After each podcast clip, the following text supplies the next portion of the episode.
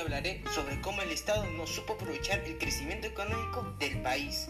Para saber a fondo debemos ver el pasado. Ubiquémonos en la era del guano, puesto que ese es uno de, los tiempos más fructíferos del país.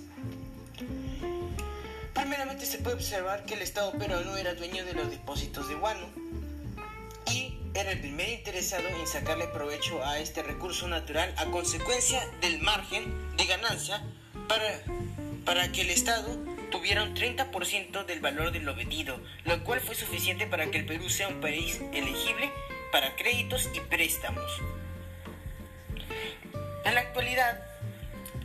el Perú no supo invertir su dinero en el país, porque en las actividades económicas realizadas no se utilizaron para la mejor calidad de vida de las personas, sino como un sistema donde los gobernantes roban y corrompen,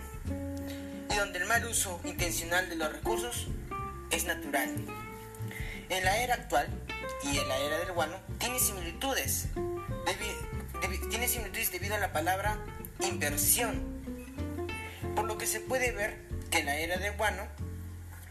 el Estado desaprovechó el valor del guano al cambiar el sistema, al cambiar el sistema de explotación y de firmar un contrato perjudicial con empresarios poco confiables, mientras que en la era actual el Estado no invirtió en los proyectos de gran escala, pues solo se enfocaban en los beneficios de ahora y no de adelante. El Perú no supo invertir su dinero en el país porque las actividades económicas realizadas no se utilizaron,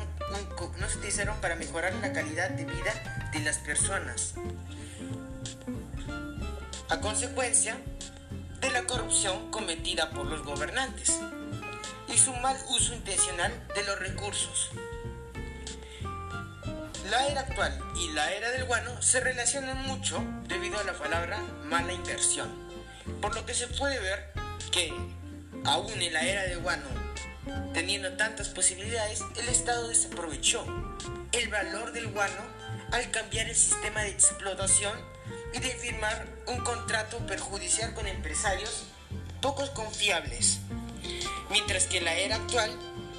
el Estado no invirtió en los proyectos de gran escala, pues ellos pues solo se enfocan en los beneficios de ahora y no de.